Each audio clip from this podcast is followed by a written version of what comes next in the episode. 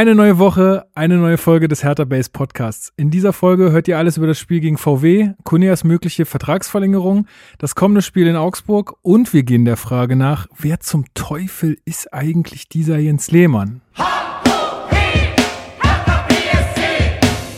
Hertha-Fans, das ist der Hertha Base Podcast mit Lukas Kloss und Marc Schwitzky.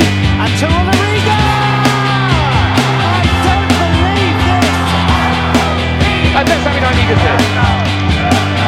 Und dann, dann hat man einen schönen Tag einfach und mehr nicht. Herzlich willkommen zum Hertha Base Podcast. Ja, mit neuem Intro, im neuen Gewand. Jetzt muss man sich erstmal wieder so ein bisschen dran gewöhnen. Wie findet man jetzt hier den Einstieg? Aber den Einstieg finde ich einfach darüber, dass ich meinen rasenden Rasenfunk-Reporter und Hertha-Fan-Experten Marc Schwitzky, Marc Schwitzky begrüße. Hallo. Für mich ist das nichts. Keine pinken Trikots und keine neuen Podcast-Intros, Lukas. Ich Nee. Das ist alles schlimm. Findest du- Nee, aber ich musste gerade tatsächlich so ein bisschen grinsen, weil wir das ja jetzt auch über Wochen eigentlich diesen Prozess auch immer wieder gehört haben. Jetzt äh, ist das Intro endlich da. Bin sehr zufrieden und freue mich auf die Folge. Ja, ein paar Worte dann gleich dazu noch. Ähm, aber ich möchte eine neue Stimme im Hertha Base Podcast begrüßen und zwar Niklas. Hallo. Hallo, gut Kick in die Runde, würde Ja. ich mal sagen. Grüß dich. Äh, stell dich doch mal kurz vor. Sag mal, was dein, was dein Bezug zu Hertha ist, äh, was du mit Podcasts am Hut hast und so weiter. Ja, ich bin Niklas, ich bin 25 Jahre alt, ich bin Psychologe ähm, und Hertha-Fan. Reihenfolge variiert, je nach Wochentag. Ähm, genau, ich bin ja seit 2000 bin ich Hertha-Fan. Mein erstes Spiel ist äh, war das gegen Köln, wo Alex Alves von der Mittellinie nach dem Anschluss das Ding reingemacht hat, 4-2. Äh, seit diesem Jahr bei Hertha Base dabei, mein ganzes Leben schon in Hertha Base äh, Bettwäsche geschlafen natürlich. Hab mir hat jetzt äh, das war jetzt der richtige Schritt für diese die Entwicklung in dieses junge dynamische Team. Ja. Nee, Quatsch. Äh, ich bin einfach Fan. Dann ist Lukas aber der Vedat Ibišević der Truppe. Also Aber ich wollte noch mal, wollte noch Ähm. mal ein Jahr spielen. Ich wollte noch mal eins anhängen. was du nochmal für Laune, Erfolgsprämien. genau. genau, der Mann, das bin, dann draufgezahlt hat, anderes Thema.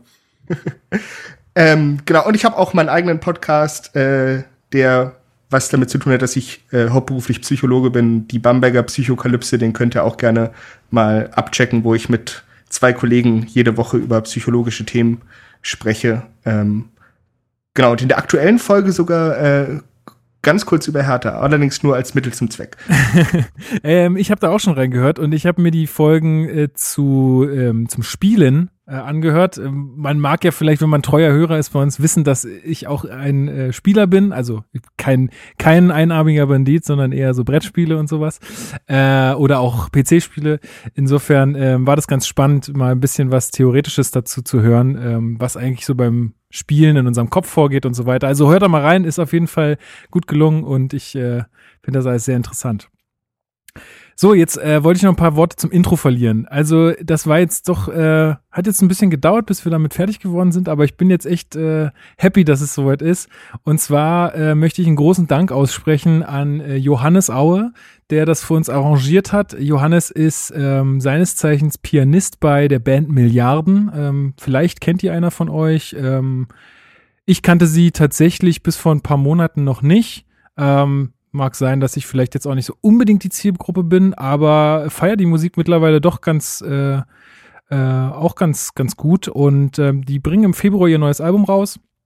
Und der Typ hat da echt viel Herzblut reingesteckt, hat auch gemeint, so, ja, bei ihm in der Band, sind auch so die beiden Lager, Union und Hertha, und jetzt kann er sich endlich auf eine Seite schlagen. und äh, weil der kommt eigentlich aus Bielefeld. Genau. Und er hat jetzt gesagt, jetzt mache ich das Folge, dann äh, bin ich jetzt auf der Hertha-Seite in der Band. Genau. Ja, ey, vielen lieben Dank, ne? Das muss ich echt sagen. Äh, auch so, wie ich es mitbekommen habe, wahnsinnig korrekter Typ, der da wirklich äh, jetzt viel Zeit reingesteckt hat und sehr, sehr offen war für Kritik und Feedback. Also nicht nur einfach sein eigenes Ding da gemacht hat. Man könnte ja meinen, als Berufsmusiker, dass man da vielleicht denkt, ja, ja, ich, ich weiß schon, was ich da tue. Aber der hat wirklich sehr aufmerksam, glaube ich, dazu gehört, was wir wollen und was man vielleicht noch verändern kann und so. Und ich glaube, das Gesamtprodukt, das Endprodukt spricht dann für sich. Ich bin da wirklich sehr zufrieden mit. Genau, und Trenner-Jingles wird es ja auch noch geben. Die haben wir bis jetzt leider noch nicht geschafft, denn äh, unsere Stimme, die ja auch schon im, äh, im Intro gehört habt, ist Lena Schmidtke.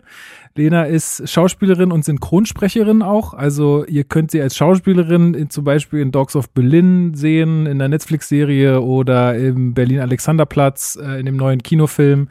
Ähm, und als Synchronsprecherin hat sie jetzt schon öfter mal Elle Fanning gesprochen oder ist jetzt auch im neuen Film von Rain Rain, Ryan Reynolds, aber, ähm, äh, zu sehen. Also da spielt sie, äh, also da hat sie sozusagen die weibliche Hauptrolle in Anführungsstrichen, spricht sie da. Und genau, ist halt auch äh, ausgebildete Sprecherin und äh, deswegen äh, haben wir sie da jetzt engagiert und äh, wie gesagt, es wird auch noch Trenner-Jingles geben, die haben wir jetzt aufgrund äh, von zeitlichen Problemen einfach nicht mehr geschafft. Die gibt's dann einfach nächste Folge, jedes Mal was Neues, ist doch auch ganz schön. So, dann, ähm, ach so, genau, und dann wollte ich noch sagen, und zwar habt ihr erkannt, welche, welche Situation, Marc, du weißt es, aber hast du erkannt, welche Situationen in, in dem äh, im Intro vorkommen, Niklas? Äh, auf jeden Fall das 3-3 von Torunariga im, äh, im Olympiastadion gegen Dresden. Genau, das ist das, das ist der erste ein Einspieler und das zweite, der zweite Einspieler, das ist voll lustig, dass du das gesagt hast, ist nämlich genau dieses Tor von Alex Alves von der Mittellinie. Ah, sehr gut. Das ist der Kommentar, du, das habe ich noch nie gesehen. Das, hat, das war genau das Ding, äh, wo Alex Alves von der Mittellinie trifft. Äh, fand ich ganz passend, das einfach noch mit reinzunehmen. Zwei härter Legenden. Äh, also man hätte so eine, gerne so viel mit reingenommen, ne? Also es gibt ja, ja so viele Sachen. Ihr habt aber also, das, habt das ihr, Intro das, kann ja auch nicht ewig lang werden. Genau, das habt ihr jetzt nicht gehört, aber das haben die ZuhörerInnen jetzt gehört. Äh, Paul Dardai war auch noch kurz zu hören am Ende des Intros.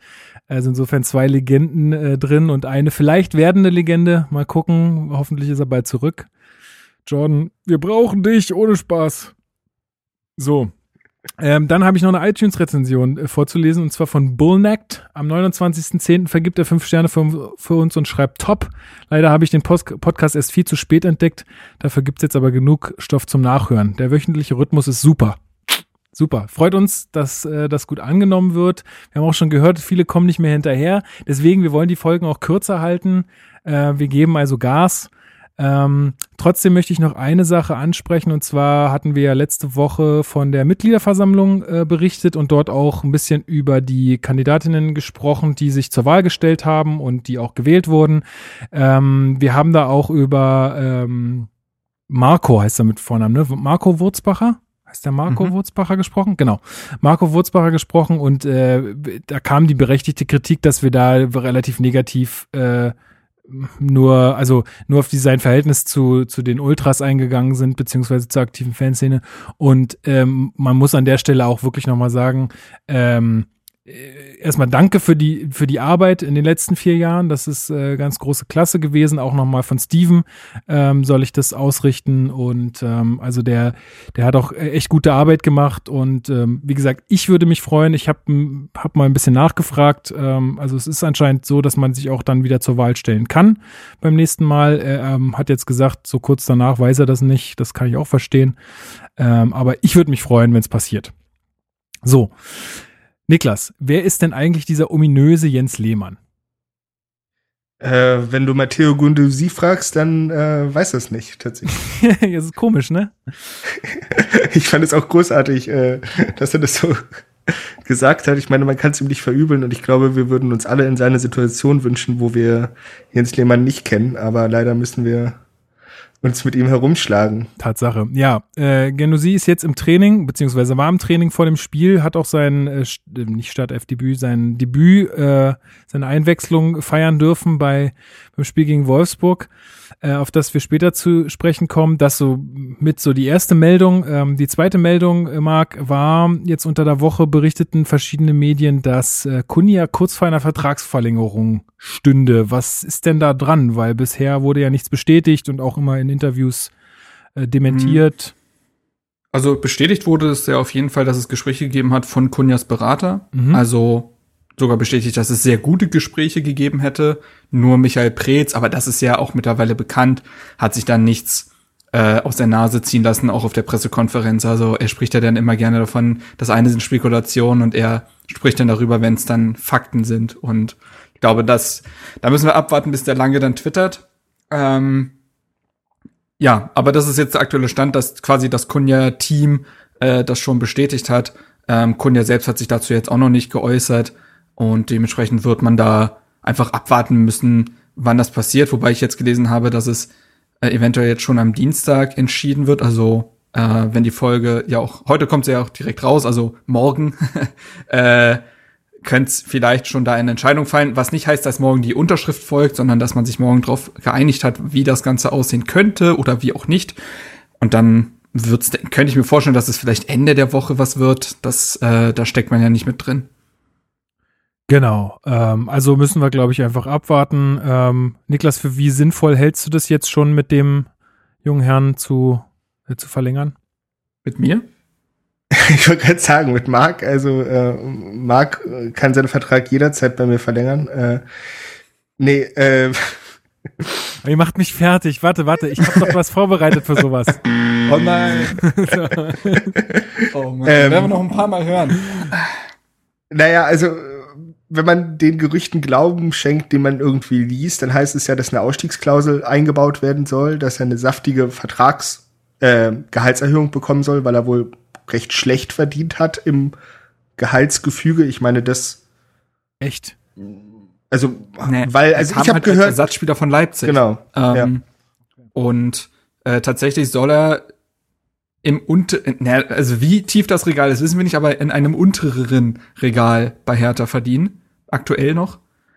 Und sein Gehalt soll dann schon ordentlich aufgestockt werden. Jetzt nicht so, dass er Bestverdiener wird. Also ich hatte, glaube ich, was von gelesen von, dass er 25 Prozent mehr verdienen wird und dann auf zwei Millionen kommt. Äh, wer Dreisatz kann, kann sich das umrechnen. und äh, genau das und das ist natürlich dann das eine, dass es natürlich eine Wertschätzung dafür ist, wie der Mann sich jetzt in den letzten ja knapp zehn Monaten äh, sind es ja dann jetzt schon knapp äh, bei Hertha entwickelt hat und dass er mittlerweile die prägendste Figur im Hertha-Spiel ist. Und äh, also offensiv sowieso, aber ich glaube einfach in, insgesamten nimmt man äh, als erstes Kunja war auch wahrscheinlich als äh, ob, ja neutraler Fußballfan, wenn man so ein Spiel guckt. Und er hat sich wirklich ja auch wirklich in diese Mannschaft ähm, vielleicht ist er sogar ein wichtiger auch Mentalitätsspieler auch, der auch was ausstrahlt neben seinen fußballerischen Fähigkeiten und das wollte man jetzt wertschätzen. Genau, finde ich auch, also finde ich auch richtig. Ähm, vor allen Dingen ist es äh, sicherlich bei seinen Leistungen aktuell, äh, wenn man das jetzt mal linear äh, weiter hochrechnet, ähm, dann wird das, äh, ja, dann wird das noch richtig geil und dann, ähm, wenn man dann so eine Ausstiegsklausel hat, dann ist das sicherlich von Vorteil. Ähm, die auch erst ab 2022 gelten soll. Genau. Okay. Wird. Und ich meine, wenn man das jetzt mal, also diese Option 2022 finde ich eigentlich ziemlich gut und sinnvoll, weil wenn man sich das jetzt mal, keine Ahnung, wenn der jetzt eine geile Saison spielt, so, und dann klopft PSG noch mal an, wenn man glaubt, dass sie schon äh, jetzt im Sommer angeklopft haben, so, und dann braucht es nur einen falschen Berater und dann haben wir eine Samatschis Situation, ja. wo er sagt so, ja, ich will hier aber weg und dann wird ihm aber gesagt, na ja, aber entwickel dich doch eher. Also da finde ich dann schon besser, wenn man irgendwie da jede Seite, jeder Seite klar ist, was man zusammen erreichen will und ja. das dann halt so vertraglich festlegt. Voll, ich finde auch, also so auf mich macht er aktuell wirklich den Eindruck oder auch, auch der, das, was ich jetzt von dem Berater gelesen habe, macht das für mich alles einen sehr vernünftigen Eindruck, was sie so sagen. Und ich meine, man soll, man soll da auch nicht zu vorschnell sein, aber also ich habe jetzt äh, bisher einen guten Eindruck äh, gewonnen davon, was die so für Vorstellungen haben oder was er auch für Vorstellungen hat mit sich selbst, ähm, wie das weitergehen soll mit seiner Karriere. Also ich glaube auch, er sieht gerade Hertha und Berlin als wirklich den besten Ort, wo er sich äh, entwickeln kann. Er hat, glaube ich, gesehen, dass er, wie gesagt, von einem absoluten Ersatzspieler bei Leipzig zu einem, ja, einer der ist jetzt hochgegriffen, aber ich finde, er ist eine der prägenden Figuren in den letzten Monaten der Bundesliga. Ich gar nicht. Also so, Bundesliga. Ja, ähm, gut, okay, wow. Naja, es ist ja. tatsächlich so. Er hat jetzt, glaube ich, er in dieser Saison, äh, um schon ein paar Zahlen vorwegzunennen, hat er die meisten Dribblings gewonnen aller Bundesligaspieler. Das macht ihn da auf jeden Fall zum prägendsten Spieler. Und er hat, glaube ich, die, wie war das, die siebtmeisten Schüsse der Liga abgegeben oder vorbereitet. Und die meisten Torschussbeteiligen irgendwie insgesamt, so. wenn man alles zusammenrechnet. Ja. So, und jetzt, da muss man sich ja nicht kleiner machen als ist, die Zahlen lügen ja nicht. Das heißt, er ist tatsächlich einer der prägenderen Spieler dieser Liga und ähm, macht, glaube ich, gerade sehr, sehr viel Spaß und weiß, dass er das gerade bei Hertha auch kann, weil er hier absolutes Vertrauen bekommt, Riesenwertschätzung, weil Labadia ihm, glaube ich, schon beibringt, wie er in einem System zu funktionieren, äh, funktionieren hat, aber ihm gleichzeitig auch seine Freiheiten lässt, die er braucht. Und ich glaube, aktuell gibt es kaum dann einen besseren Ort für ihn, wo er sich auch mal ein bisschen längerfristiger dann auch etablieren kann. Bei Leipzig hat das ja, wie gesagt, nicht geklappt. Und ich finde auch, viele meckern jetzt schon bezüglich dieser Höhe der Ausstiegsklausel, wobei man die exakte Summe ja nicht weiß, ein mittlerer Millionenbetrag, äh, zweistelliger Millionenbetrag. Ähm, das können 50 Millionen sein, das kann aber auch 60 Millionen sein. Ähm, und das ist immer noch wahnsinnig viel Geld und jetzt äh, muss man natürlich die Entwicklung auch abwarten. Ich finde es immer dann sehr vermessen, gleich zu sagen, ja, ja, der wird in zwei Jahren wird der 100 Millionen wert sein. Da, also da muss man natürlich immer abwarten, aber klar ist er für Hertha gerade fast schon unbezahlbar viel wert. Ja. Ähm, auf der anderen Seite entledigst du dich eben mit solchen Absprachen und solchen Summen ja jeglicher Spekulation. Also wenn noch mal ein Verein anklopft, wie äh, Niklas es schon gesagt hat, kann Hertha einfach auf diese Ausstiegsklausel verweisen, dann ab 2022 und allen also du sendest damit ja auch ein Signal an den Markt und ich finde das dementsprechend gar nicht so doof und du weißt einfach, dass Kunja, wenn diese Entwicklung so linear weitergeht oder fast, oder vielleicht sogar exponentiell, dann entwächst er härter und so wappnet man sich dafür schon, dass es da gar nicht den großen Streik oder ähnliches geben wird. Naja, gut, dann wollen wir mal abwarten. Ähm, weitere Meldungen werdet ihr alle mitbekommen haben. Keine ZuschauerInnen mehr in den Stadien. Ähm, halte ich für sinnvoll. Ist, glaube ich, auch niemandem entgangen, dass wir das äh, für sinnvoll halten. Ähm, jetzt gerade in dieser Phase der Pandemie wieder ist das, glaube ich, eine gute Sache. Und ähm, ja, mehr, viel mehr braucht man dazu, glaube ich, auch nicht sagen. Was allerdings auch, ähm, also was auch von diesen Maßnahmen betroffen äh, ist, ist die Gastro Gastronomie. Und wir hatten ja schon hier mit Steven in diesem Podcast über seine seine, sage ich. Also er ist ein Teil der Initiative ähm, Aktion Hertha Kneipe und ähm, die unterstützen die ähm, Kneipen, die die Hertha-Spiele zeigen, beziehungsweise sich das auch mehr oder weniger auf die Tür oder auf die Fahne schreiben, Hertha-Kneipe zu sein. Ähm, und dazu lassen wir ihn jetzt mal ein paar Worte an euch richten. Hallo und Grüße an die Hertha-Base-Hörer. Normalerweise sage ich an der Stelle immer, dass ich es schön finde, wieder bei Hertha Base zu Gast zu sein. Diesmal wäre es mir tatsächlich lieber, wenn ich nicht zu euch sprechen müsste. Ähm, denn der Anlass, warum ich zu euch rede, ist die Aktion Hertha Kneipe. Ihr wisst es wahrscheinlich, oder die meisten werden sich erinnern, dass wir im Frühjahr, ähm, als wir die, die erste Welle der Corona-Pandemie in Deutschland hatten, von März bis Mai circa, die Aktion Hertha-Kneipe durchgeführt haben, äh, in der wir gut 20.000 Euro für 10 Hertha-Kneipen gesammelt haben, äh, denen wir somit über diese Zeit helfen konnten. Äh, und wir haben damals äh, alle gehofft, nicht nur weil es ein bisschen anstrengend war, auch die Aktion, äh, sondern vor allem halt, weil wir gehofft haben, dass wir nicht nochmal in so eine Lage kommen als Gesellschaft, ähm, dass es das war. Und es ist leider so eingetreten, wie viele es befürchtet haben. Wir haben jetzt November und die Zahlen gehen leider durch die Decke und leider nicht nur die Fallzahlen, sondern auch die Belegung in den Intensivstationen wird wieder höher. Und ähm, es wurden Maßnahmen getroffen, die leider als allererstes ähm, auch die Gastronomie betreffen, neben natürlich Kultur und vielen anderen Bereichen, aber eben auch unseren, unsere Hertha-Kneipen, die davon betroffen sind und die jetzt wieder schließen müssen. Ähm, und uns haben viele Anfragen erreicht, ob und wie wir denn jetzt weitermachen. Ähm, und wir haben uns natürlich auch selbst Gedanken gemacht und für uns war klar, dass es zwar nicht eins zu eins einfach so reproduzierbar ist, was wir damals gemacht haben, ähm, aber definitiv haben wir, sehen wir uns auch in der Verantwortung äh, zu helfen. Denn wir wollen natürlich diesen Kneipen, denen wir da geholfen haben, ähm, für uns alle wäre das der Worst Case, ähm, wenn die jetzt doch schließen müssten, dauerhaft. Ähm, und es ist zwar so, wir wissen natürlich, dass ähm, dass großzügige Hilfen vom Staat äh, angekündigt wurden. Zur Wahrheit gehört aber eben auch, dass es so ist, dass ähm, viele der Kneipen schon in den letzten Monaten mit dem Umsatz große Probleme hatten, weil logischerweise auch da Abstandsregelungen eingehalten werden mussten. Es gab jetzt die Sperrstunde ähm, und die allermeisten Hertha-Kneipen, zumindest in unserer Wahrnehmung, halten sich da auch sehr strikt dran. Und dann ist es eben so, dass der Umsatz weit davon entfernt ist von dem, was er in einem, in einem normalen Jahr ist. Und dementsprechend ist es nun mal so, dass ähm, die neben vielen anderen Bereichen natürlich auch Hilfe benötigen. Ähm, ich komme erstmal dazu, wie ihr helfen könnt. Wir haben über den ganzen November ein Moneypool offen. Ähm, ihr findet auf unseren Kanälen, also auf Twitter, Facebook, Instagram, äh, den Link dazu.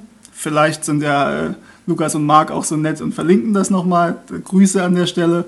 Ähm, Genau, und ähm, da ist es so, dass wir nicht eine spezifische Kneipe mit diesem Moneypool unterstützen, wie wir es damals jede Woche gemacht haben, sondern das Geld in einen Gesamtpool geht ähm, und wir in den nächsten Tagen und Wochen in die Gespräche gehen werden mit den einzelnen Wirten und gucken, wer von denen kommt vielleicht mit den staatlichen Hilfen gut über die Runden, sodass wir mehr Geld haben für diejenigen, bei denen es wirklich schlecht aussieht. Ähm, darüber hinaus, äh, der eine oder andere wird sich wahrscheinlich auch daran erinnern, ähm, hatten wir ja die virtuellen Stammtische, die sich großer Beliebtheit erfreut haben, speziell in der Zeit, in der es keine Bundesligaspiele gab. Ähm, und wir werden das vorerst einmalig wieder äh, machen und sozusagen die virtuelle Kneipe nochmal aufsperren. Und zwar am Samstag nach dem Spiel gegen Augsburg ähm, werden wir uns bei Zoom wieder treffen. Alle Links und Infos dazu ähm, wird es dann noch in den kommenden Tagen äh, geben auf unseren Kanälen, die ich schon erwähnt habe. So, das war erstmal das Wichtigste dazu. Und darüber hinaus ist es so, dass ich noch einen Aufruf starten möchte. Ähm, ihr findet schon ein Video oder mittlerweile vielleicht auch zwei Videos auf unseren Kanälen, ähm, wo Mitglieder unserer Initiative und in Zukunft auch, auch Freunde, Stammgäste der virtuellen Kneipe oder vielleicht auch der, der richtigen Kneipen, die wir darüber kennengelernt haben, uns ihre ja, Erlebnisse schildern und was für sie die sowohl unsere Aktion ausmacht, aber eben auch die Kneipen an sich als, als sozialer Ort, als Treffpunkt, der eben in Zeiten der sozialen Kontaktreduktion ähm, durchaus wichtig ist und hoffentlich in Zukunft auch wieder wichtig wird. In dem Zusammenhang würde ich euch bitten, ähm, wer das möchte, der kann uns gerne Fotos, Videos, Anekdoten schicken, ähm, welche Erlebnisse er eventuell mit unserer äh, Aktion, mit unserer Initiative in Verbindung bringt oder auch, was er in Kneipen schon erlebt hat, ähm, was da so los war, warum das für ihn wichtig ist. Ähm, das würde uns sehr freuen, wenn ihr da eure Erlebnisse mit uns teilt und wir somit zeigen, dass diese Initiative nicht in erster Linie deswegen funktioniert hat und weiterhin funktioniert und erfolgreich ist, ähm, weil wir da irgendwie eine ganz coole Idee hatten, sondern weil es eben von so vielen mitgetragen wird und weil, das muss man jetzt mal ein bisschen pathetisch sagen, es schon ähm, sehr, sehr schön und sehr, sehr erstaunlich auch ist und positiv, wie viele Leute einfach hinter solchen Aktionen stehen. Und darüber hinaus ist es eben auch so, dass wir uns auf die Fahne geschrieben haben, es ist natürlich so, wir, also alleine schon vom Namen her sind wir natürlich relativ monothematisch unterwegs.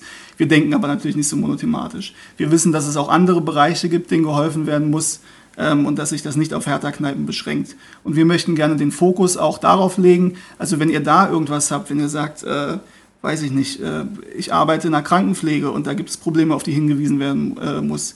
Ich bin, keine Ahnung, Erzieherin, ich bin Schüler, äh, Lehrerin, Schülerin von mir aus auch ähm, und es gibt da Probleme. Dann weist gerne darauf hin ähm, und wir geben dem Ganzen eine Plattform, wir reden darüber und natürlich, ne, wir werden nicht alle Probleme der Gesellschaft lösen können, aber zumindest möchten wir gerne auch darauf äh, den Augen, das Augenmerk legen. Ja? Genauso, wenn es um Blutspende geht, um DKMS, um viele, viele andere Bereiche, die Hilfe brauchen, ähm, möchten wir auch gerne in die Richtung denken. Ähm, es gibt ja auch noch andere Aktionen, auch im Hertha-Kosmos.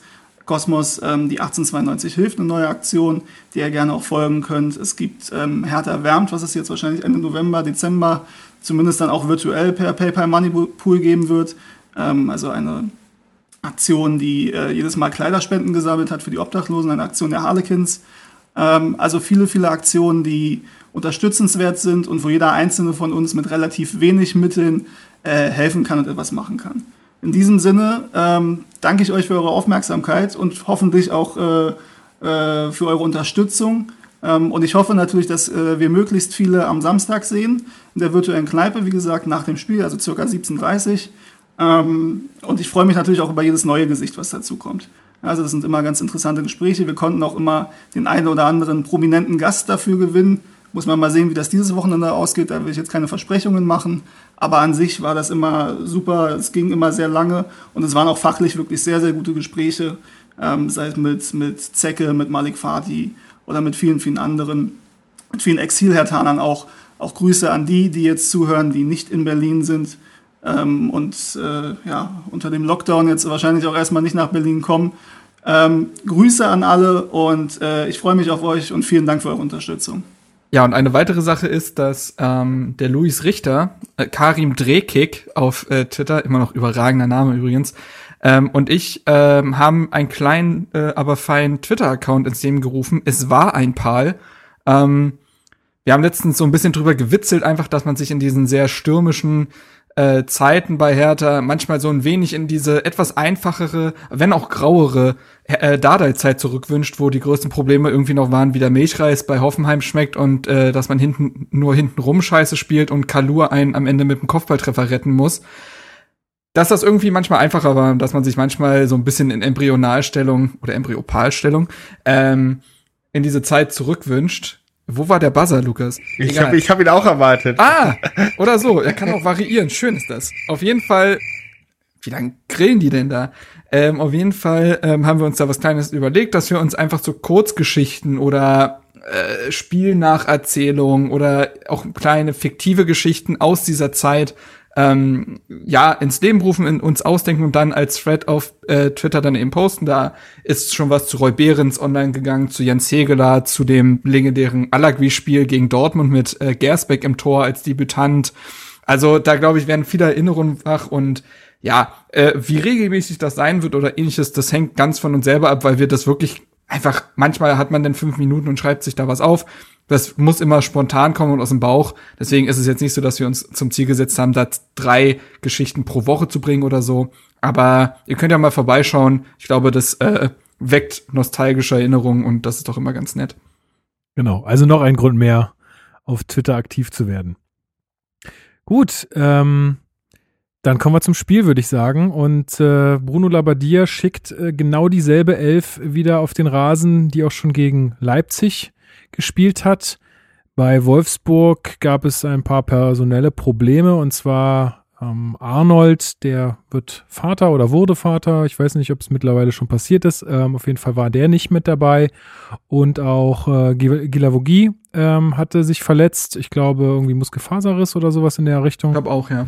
Ähm, war auch nicht mit dabei. Äh, damit auf jeden Fall das Mittelfeld doch deutlich geschwächt bei Wolfsburg. Mit dabei dafür war aber ähm, Brekalo, der ähm, in häuslicher Quarantäne war zwei Wochen lang, hat also auch nicht groß mittrainieren können. Dennoch hat Glasner gesagt, ey, pff, ich vertraue dem, der hatte keine Symptome, der konnte sich fit halten. Ähm, ja, und ähm, der konnte also wieder zurückkommen. Äh, Niklas, wie hast du Hertha wahrgenommen in den ersten Minuten? Ähm, wie sind wir ins Spiel gekommen? Ich, ja, am Anfang war es schon ein bisschen fahrig irgendwie. Ich meine, dann ist ja auch dieses Abseitstor gefallen.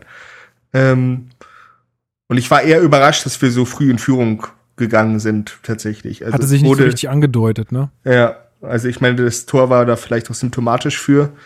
Ähm, erst der Torschuss und dann rutscht Kunja da so ein bisschen weg. Ja, dann kam ja recht schnell der, der Gegenschlag, aber es wurde, es wurde einfach wirklich besser tatsächlich. Also man konnte. Ich fand, wir hatten am Anfang relativ viel Ballbesitz. Ähm irgendwie, ich glaube, also die erste, ersten zwei Minuten, glaube ich, ist, war Wolfsburg nicht einmal am Ball, so habe ich das in Erinnerung. Ähm, und dann wurde es aber wirklich ein bisschen fahrig. Also dann war, wie gesagt, dieses Abseitstor, Mark, hast du das noch genau im Kopf, wie das gefallen ist? War dann doch eine recht klare Abseitsstellung, aber. Da waren ja beide sogar im Abseits. Genau. Also sowohl Wechhorst als Vorlagengeber als dann auch, war es nicht sogar Philipp? Ähm, oder wer hatte das Tor dann ja. gemacht? Nee, ja, nee, Philipp. Ja. Oder? Ja, doch, doch, doch, doch. Das war, das genau. War er. Mhm. Äh, da standen ja beide dann abseits. Ja, also war tatsächlich, äh, ich glaube, das war dann auch so ein kleiner Hallo-Wach-Effekt, so, äh, Leute, kommt mal so langsam ins Spiel bitte. Ähm, wurde auch so genutzt. Also ich finde auch, dass die ersten Minuten nicht so richtig griffig waren. Und Hertha sich dann aber durch dieses 1 zu 0, was übrigens auch wunderbar gespielt war, also toller, toller Diagonalball von Toussaint, muss man an der Stelle loben, der ich finde in seinem Passspiel sowieso dominanter wird jetzt in den letzten ja, Spielen. Aber die Annahme von Luke Bacchio war auch einfach pervers. Ja, ja muss ja. man sagen, das ist halt der wieder hatte, dieses der hatte zwei, Ding, ne? Der ähm, hatte noch eine, so eine Aktion, wo er auch so einen Diagonalball, die irgendwie auch sehr häufig in diesem Spiel vorgekommen sind und auch angekommen sind, tatsächlich auch butterweich runternimmt. Also. Oder vielleicht meine ich sogar die, ich weiß es gar nicht, aber auf jeden Fall kommt dieser Ball also wirklich aus einer, aus einer ordentlichen Entfernung und er nimmt die, also der, die, der bleibt einfach am Fluss kleben. Es war völlig krass. Also da merkt das man schon, dass er eine gute Ballbehandlung hat einer der Gründe, warum man ihn eigentlich ja aus Düsseldorf geholt hat, weil man wusste, Düsseldorf hat ja auch mit sehr vielen langen Bällen gespielt, dann Mittelfeld überbrücken und möglichst Luke Bakio irgendwie dann ins Laufduell schicken mit dem Ball. Und da hat er das ja damals sehr, sehr gut gemacht. Ich, in der letzten Saison erinnert man sich besonders dieses Spiel gegen Schalke. Ich werde es, glaube ich, nie vergessen, wo er vorne in der Spitze war, Hertha kontern wollte und der ein Ball nach dem anderen äh, acht Meter hat weit wegspringen lassen. In der Szene macht das besser, tanzt dann äh, Roussillon auf der Seite aus, wobei man, ich glaube, aus Wolfsburger Sicht wird man sich über das Gegentor total ärgern, weil man sowohl von Luke Bakio als auch von Kunja viel zu viel weit, viel zu viel, viel zu weit weg war, viel zu viel Platz den beiden gelassen hat. Kunja rutscht aus und selbst das ist kein Problem, weil da einfach niemand ist und dann geht der Ball halt links unten rein. Ähm, von beiden gut gemacht grundsätzlich. Aber wie gesagt, eigentlich muss das Wolfsburg auch besser verteidigen. Also ich Schon, glaube, ja. wir hätten bei uns mal wieder gesagt, mein Gott, sind die wieder weit weg und Mann, sind die schläfrig. Ja, also Äh, was auch für Wolfsburg fast untypisch ist, weil die Mannschaft ja nachgewiesenermaßen äh, sehr gut verteidigen kann. Ähm, und da haben sie tatsächlich ein bisschen gepennt, aber Luke Bacchio und Kunja machen das natürlich auch gut. Es ist auch schön, dass Luke Bacchio dann den Pass spielt und nicht denkt, jetzt bin ich am Mann vorbei, jetzt will ich besonders schön auch das Tor machen und dann äh, irgendwie selbstsüchtig dann drauf hämmert aus einem spitz, zu spitzen Winkel, sondern eben, wie gesagt, Kunja den Ball überlässt. Und der macht dann sein drittes Saisontor. Und ähm, ja, dann stand es 1 zu 0 und ich finde, mit diesem Tor hat Hertha dann auch deutlich an Sicherheit gewonnen in den, äh, zumindest in den nächsten so 10 bis 12 Minuten. Ja, richtig. Also, ähm, ich hatte das Gefühl, dass, dass wir dann wirklich, dass wir dann, dann im Spiel angekommen sind und äh, war dann auch, also als wir dann so fünf Minuten überstanden hatten, dachte ich, oh Gott sei Dank, jetzt haben wir das irgendwie mal gehalten irgendwie und haben nicht direkt irgendwie den Gegentreffer bekommen. Aber ähm, aus meiner Sicht, Niklas, hat man dann doch Wolfsburg wieder besser ins Spiel kommen lassen, beziehungsweise ist es dann die Druckphase oder der Ballbesitz dann doch äh, auf Seiten der Wolfsburger gewechselt und dann fällt auch in der 20. Minute das Tor. Wie hast du das gesehen? Ja, definitiv. Also da gab's auch ähm, diese Phasen, wo du einfach nur zuguckst und denkst, okay, gleich scheppert's.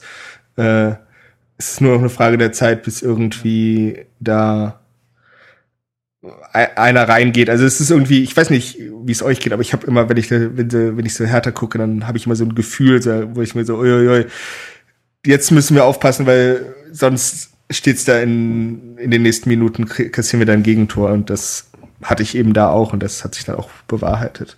Ja, das war so ein bisschen lustig, weil Marc in der Gruppe schrieb bei uns, ja, ja, jetzt, die sind haben super Körpersprache und die wollen es jetzt und es wird alles gut und so. Und dann die schrieben nur, naja, warte mal bis zum 1-1.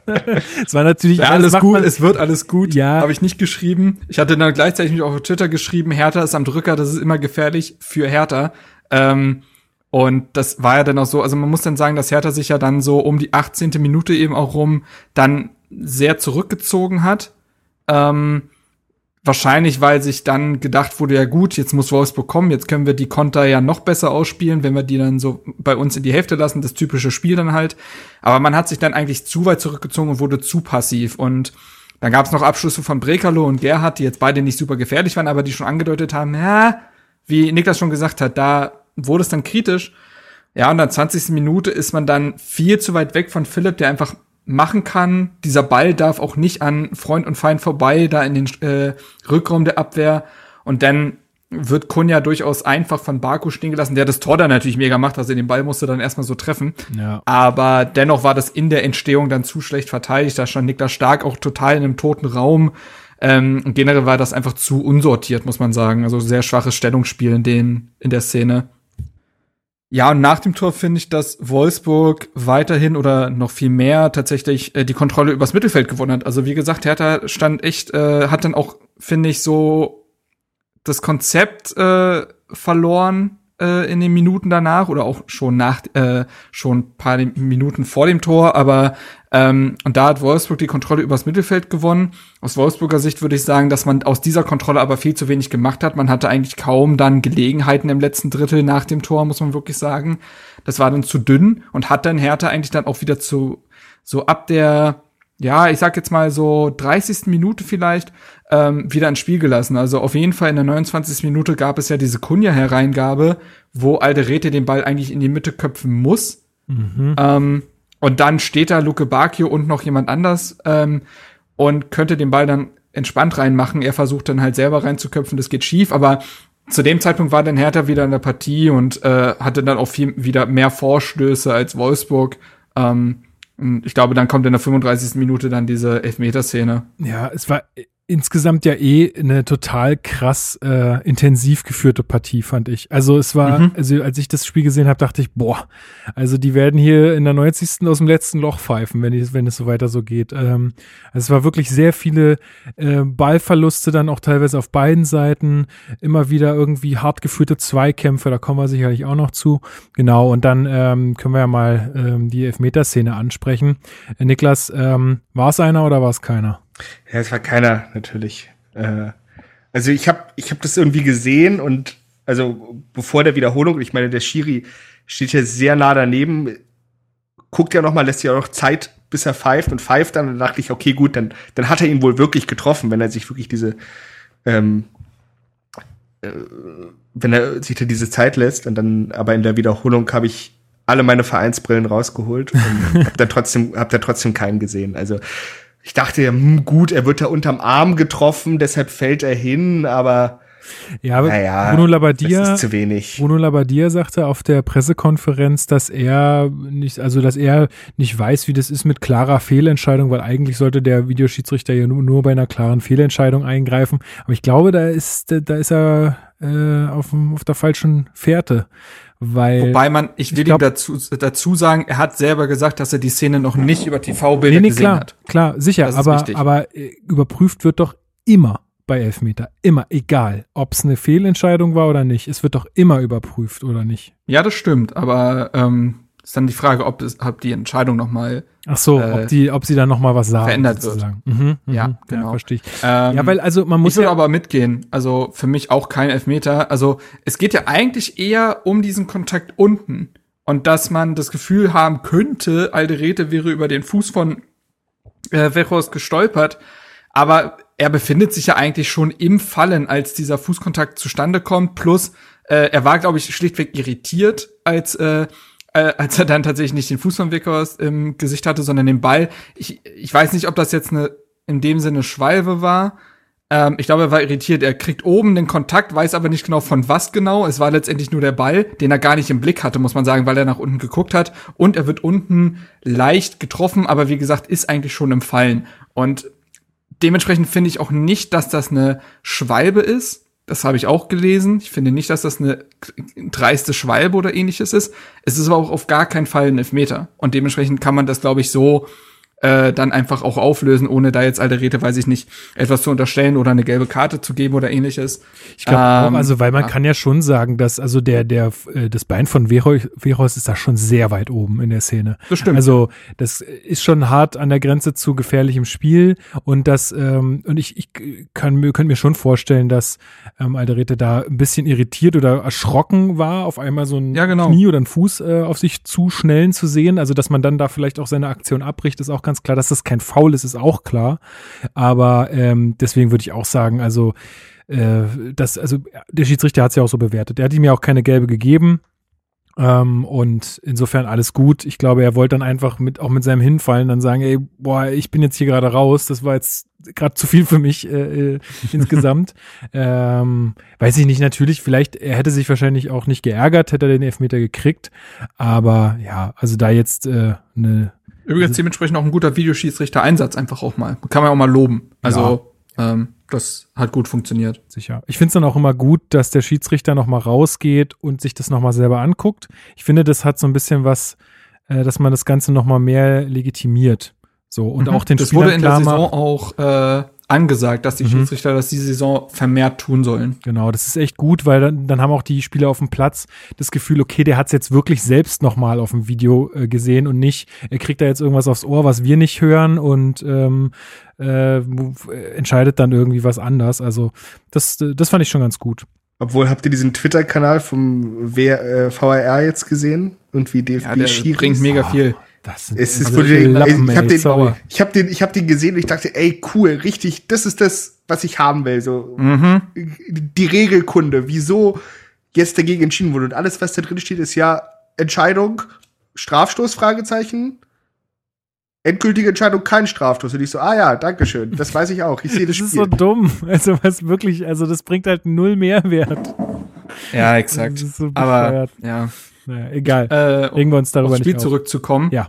Ähm, ich finde, dass Hertha sich nicht hat irritieren lassen von einem nicht gegebenen Elfmeter, sondern einfach weitergemacht hat. Ich finde, dass Hertha dann bis zur Pause deutlich zielstrebiger nach vorne dann war.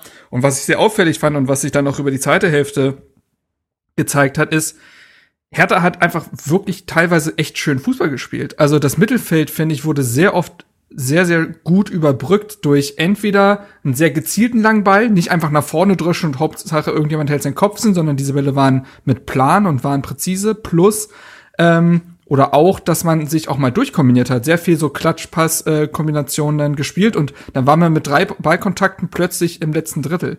Und das ist für mich dann auch der Beweis für, aha, die trainieren jetzt mal zwei, drei Wochen zusammen, ja. äh, konnten sich auf einen Gegner vorbereiten und dann kommt sowas eben bei raus. Ich Vorher fand, ist das nicht möglich, weil diese auch, Abläufe nicht drin waren. Ja, ich fand auch, das hat man so krass gesehen in diesem Spiel, dass der, dass da viel, also dass da auch bessere Kommunikation äh, ist, bessere Laufwege auch sind. Das. Ähm, das, das fand ich, das war schon sehr, sehr äh, stark zu sehen. Ähm, ich weiß gar nicht mehr, wann diese, wann diese Chancen waren. Müssen wir gleich noch drüber reden. Aber was ich auch zum Beispiel gut fand, war in der äh, Defensive, dass man auch öfter mal ähm, nicht unbedingt den Weg gewählt hat, den Ball wieder anzunehmen und dann nochmal versuchen, sich irgendwie wieder rauszuspielen, sondern auch teilweise einfach zwei, drei Situationen, wo Boyata einfach den Ball rausköpft oder wo Mittelstädt den Ball einfach mal ins Ausschießt. So, dann ist die Situation erstmal bereinigt. Dann, mhm. ähm, also finde ich auch gut, einfach mal defensiv einfache Sachen zu machen, damit einfach die Situation beendet ist und man nicht irgendwie dadurch jetzt wieder in Schwierigkeiten kommt. Ähm, das hat mir auch sehr gut defensiv gefallen. Ähm, war eigentlich noch was bevor die Auswechslung von Toussaint war, glaube ich, der erste, der ausgewechselt wurde, ne? Äh, ähm, Gab es noch irgendwas Erwähnenswertes? Ich, wann war die Auswechslung? In der 56., 57.? Mm, in der 57., ja.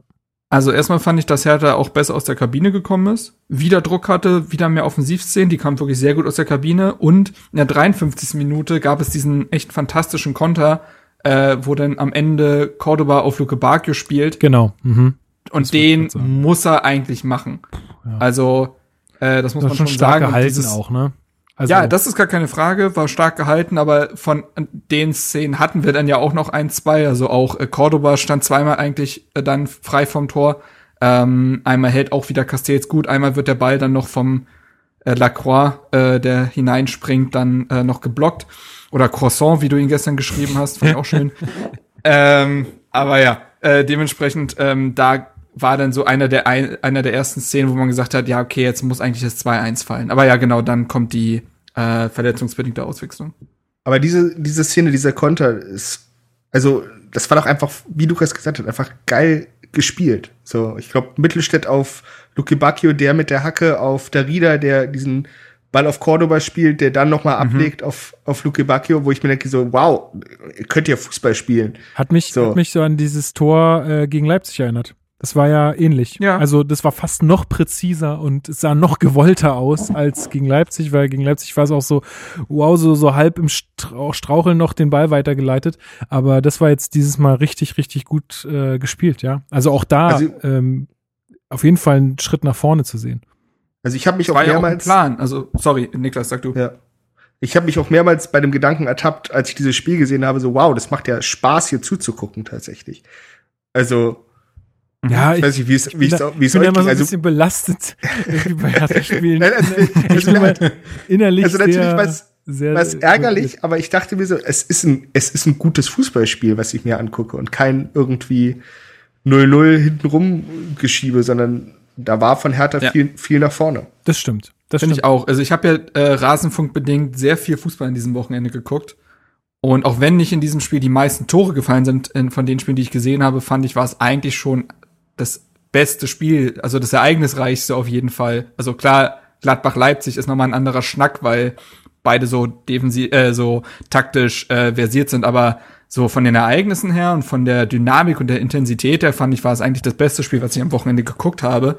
Ähm, und ich finde, dass einfach auch ein klarer Plan zu sehen war. Also diese Hackenablage von Luke Baki auf Darida gab es in dem Spiel, glaube ich, dreimal. Mhm, also mhm. das und dann, dass Luke Bacchio dann einfach die Tiefe sucht und äh, Darida dann die Seitenverlagerung spielt. Das hat man mehrmals gesehen. Ich fand auch das Hertha, man hat ja erst gedacht, als man die Aufstellung gesehen hat, ah, das ist wieder dieses äh, Rautending mit äh, Cordoba und Luke Bacchio vorne. Und klar, situativ war es auch so, aber er, eigentlich hat Hertha mehr in einem 4-2-3-1 gespielt, wo Kunja auf der linken Seite gespielt hat und man halt, wie gesagt, einen sehr, sehr starken Flügelfokus hatte und das Spiel in die Breite gezogen hat und eben sehr viele Seitenverlagerungen gespielt hat. Da finde ich auch, dass Toussaint auffällig war mit seinen Pässen gewesen, dass da Rieder auffällig war und dass äh, Mittelstädt auch sehr viele äh, Bälle gespielt hat, die sehr gut waren. Mittelstädt war wieder, da muss ich wirklich sagen, wieder der ähm, Spieler mit den meisten, ähm, also Passing Forward, also ähm, heißt die Statistik, also jemand, also die quasi, der die progressivsten Bälle nach vorne gespielt hat mit den meisten Metern. Mhm, also der, der die meisten Meter quasi nach zum Tor des Gegners hin überwindet. Exakt, genau. Ja, exakt. Also nicht Packing, weil deswegen er überspielt nicht unbedingt äh, Spieler damit, aber genau, das, was Lukas gesagt Sind hat. Keine Rückpässe und, ähm, oder keine Quer. Genau, und das äh, zieht sich durch fast jedes Spiel, muss man tatsächlich sagen. Also einer der vielleicht manchmal leicht unsichtbaren Qualitäten auch eines Mittelstädts. Und ich finde, damit hat man in dem Spiel einfach sehr viel Gefahr erzeugt, indem man das Spiel immer wieder in die Breite gezogen hat, Spieler nachgerückt sind. Äh, Cordoba hat, finde ich, da auch sehr gut mitgemacht, sich mal auf den Flügel fallen zu lassen. Und das wirkte einfach geölt. Und ähm, ja, und, darf, und tatsächlich wurde das ja nicht mal schlechter, als man mit Toussaint jemand rausgenommen hat, der die letzten Wochen immer dabei war und äh, Gwendusi, Gwendusi ähm, jemand reinkam, der bislang ja noch eben noch keine Minute bei Hertha gespielt hat. Genau, ich habe ja gesagt, das Spiel wurde sehr intensiv geführt und äh, Toussaint hat auch einen Schlag aufs Knie bekommen irgendwie. Jetzt ist ähm, auch die Diagnose schon raus. Marc, du hattest da ähm, genauere Infos zu? Ja, Hertha hat äh, das veröffentlicht, dass es ähm, eine Kniereizung ist, dass die Bänder nicht beschädigt sind. Das ist ja wirklich immer das Allerwichtigste. Ähm, und dass er jetzt einige Tage ausfallen wird und dass der Einsatz gegen Augsburg zumindest sehr unwahrscheinlich ist. Aber es klingt jetzt alles nicht nach großen Problemen. Der wird wahrscheinlich die Woche nicht trainieren können und der nächste Woche wieder einsteigen. Manchmal, manchmal entwickeln sich Reizungen auch ein bisschen blöd, aber grundsätzlich äh, sollte es eigentlich eine Entwer Entwarnung sein. Ja, vor allen Dingen vor dem Hintergrund der einfach, also dieser Saison, auch dieses Spielplans, muss man einfach, glaube ich, mit, auch mit Kleinigkeiten vielleicht diese Saison anders umgehen, vorsichtiger umgehen, damit die Spieler nicht äh, irgendwas aushalten, was dann zu was Größerem wird, wie du sagst. Ne? Äh, insofern finde ich das auch richtig. Und wir haben ja gesehen. Ja, da fragt man äh, Julian Nagelsmann, wie er dazu steht, den Schmerz auszuhalten. Das habe ich schon wieder nicht mitgenommen. Ich höre diesem Mann nicht zu. Ich höre diesem Mann der einfach nicht über, zu. Der hat über seinen Spieler Tyler Adams gesagt, dass, äh, also ich kriege es jetzt auch nicht komplett zusammen, aber das quasi Wichtigste war, dass äh, er den, also dass er wohl Schmerzen hätte aktuell, ähm, aber er muss den Schmerz also auch einfach mal tolerieren. So. Und das ist halt krass. Besonders wenn man die, es gab zuletzt eine sehr, sehr gute Doku über Schmerzmittel im Fußball. Ja, sagt vor allen Dingen der Sportinvalide Idiot. So, lass uns weiter. Ja, das kommt noch egal. dazu. Einfach ein Idiot. Wir wissen alle, wie es ist und das ist einfach ein, also sorry, aber so ein Quatsch kann man doch nicht erzählen, ey. So, ja, ja machen, wir, mit. machen wir weiter. Ähm, aber wir haben ja jemanden als Ersatz für Toussaint, auch im nächsten Spiel, vermutlich dann in der Startelf, sage ich jetzt mal. Äh, Gendosi, Niklas, wie hat dir sein erster Auftritt für uns gefallen? Ja, äh, ich, ich, ich hatte so ein bisschen so ein Marco Grujic-Feeling irgendwie. Äh, weiß genau, was du meinst. Und zwar so in der ersten, in der ersten, im ersten Spiel damals, äh, als Grujic ausgeliehen wurde, wo, wo der reinkommt und denkst so, boah, Alter, der kann Fußball spielen. Und der hat auch Bock, Fußball zu spielen. Ich meine, das ist Grujic dann verloren gegangen irgendwie in der zweiten Leihsaison, aber ähm, direkt präsent, direkt kommuniziert, laut die Bälle gefordert, leidenschaftlich. Ich weiß nicht, hatte, hat er die gelbe Karte bekommen, weil er sich zu sehr beschwert ja, hat am Ende? Ja, ja, ja genau. Ja. Weil, ähm, er, weil er irgendwie angeblich, also, naja, ja, weiß ich jetzt nicht, ähm, ob es wirklich ein Foul war, aber er hat sich halt hingeschmissen und hat den Ball mit den Händen genommen. Und das, ja, ist, äh, genau. das ist halt bei deutschen Schiedsrichtern, glaube ich, nicht so ganz so gern gesehen. äh, und hat dann äh, dafür die gelbe auch gleich gesehen. Beziehungsweise, ja doch, eigentlich, äh, weil es ja ein Handspiel, als Handspiel gepfiffen wurde, auch als ähm, absichtliches. Und er sich dann noch beschwert hat, hat er, glaube ich, die gelbe gesehen, ja.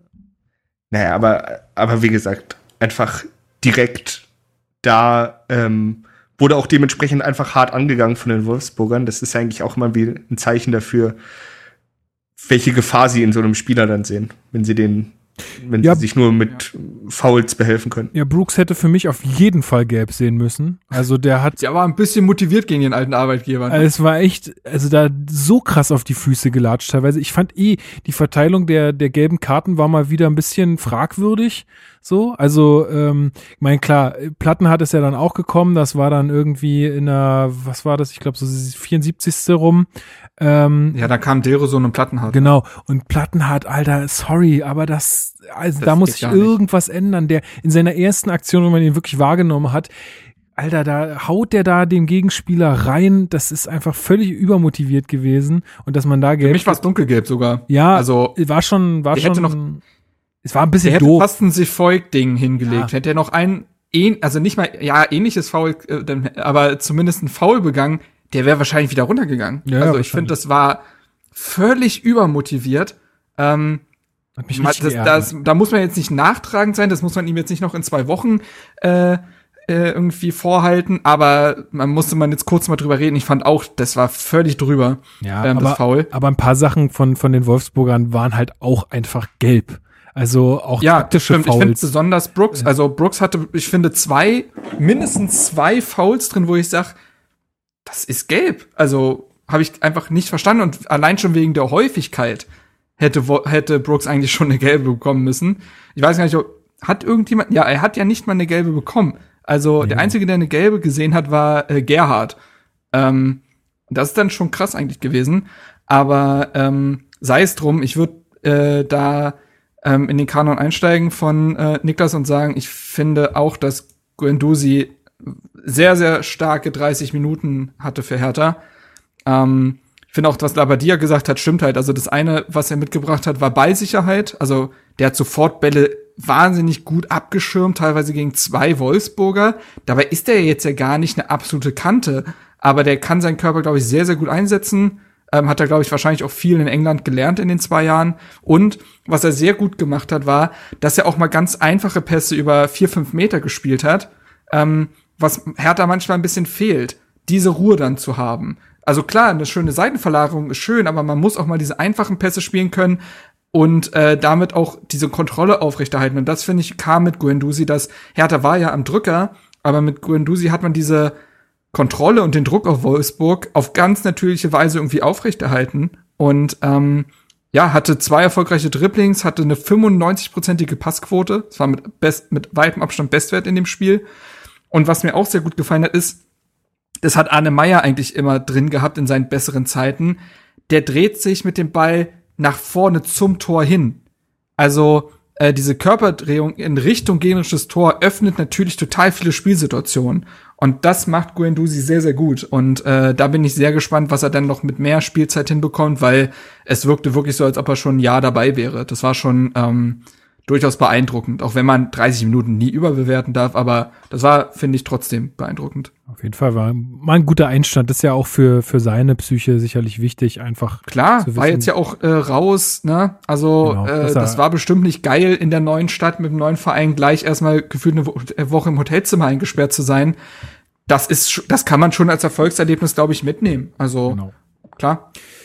Ja, aber also ich glaube, dann müssen wir einfach noch über eine Kopfballchance von Boyata reden, die er hat. Ähm, und ähm, ich weiß gar nicht, war das nach einem Freistoß oder nach einer Ecke? Bin mir gar nicht mehr sicher. Auf jeden Fall äh, auch da noch mal eine Chance für uns, ähm, ein Tor zu erzielen. Ähm, ich finde, wir hätten den Sieg definitiv verdient gehabt ähm, und hätten uns dafür auch belohnen können. Ja, Es ist am, am Ende einer Chancenverwertung ähm, ja gescheitert sozusagen.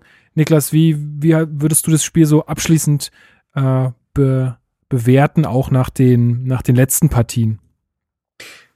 Ja, also ich meine, ich habe mich schon geärgert, aber mh, ich, ich habe vielleicht so ein bisschen wie, wie beim Bayern-Spiel, wie man sich beim Bayern-Spiel geärgert hat. So, man ärgert sich, dass da irgendwie nicht mehr drin ist. Und dieser Ärger überdeckt dann eigentlich die gute Leistung der Mannschaft, also beim Bayern-Spielen. Also, weil drei Tore gegen Bayern ist ja nochmal was Besonderes. Und hier, klar, der letzte, äh, das letzte Tor hat dann irgendwie gefehlt, aber Hertha hat gut Fußball gespielt. So. Das, das war seit langem mal wirklich guten Fußball.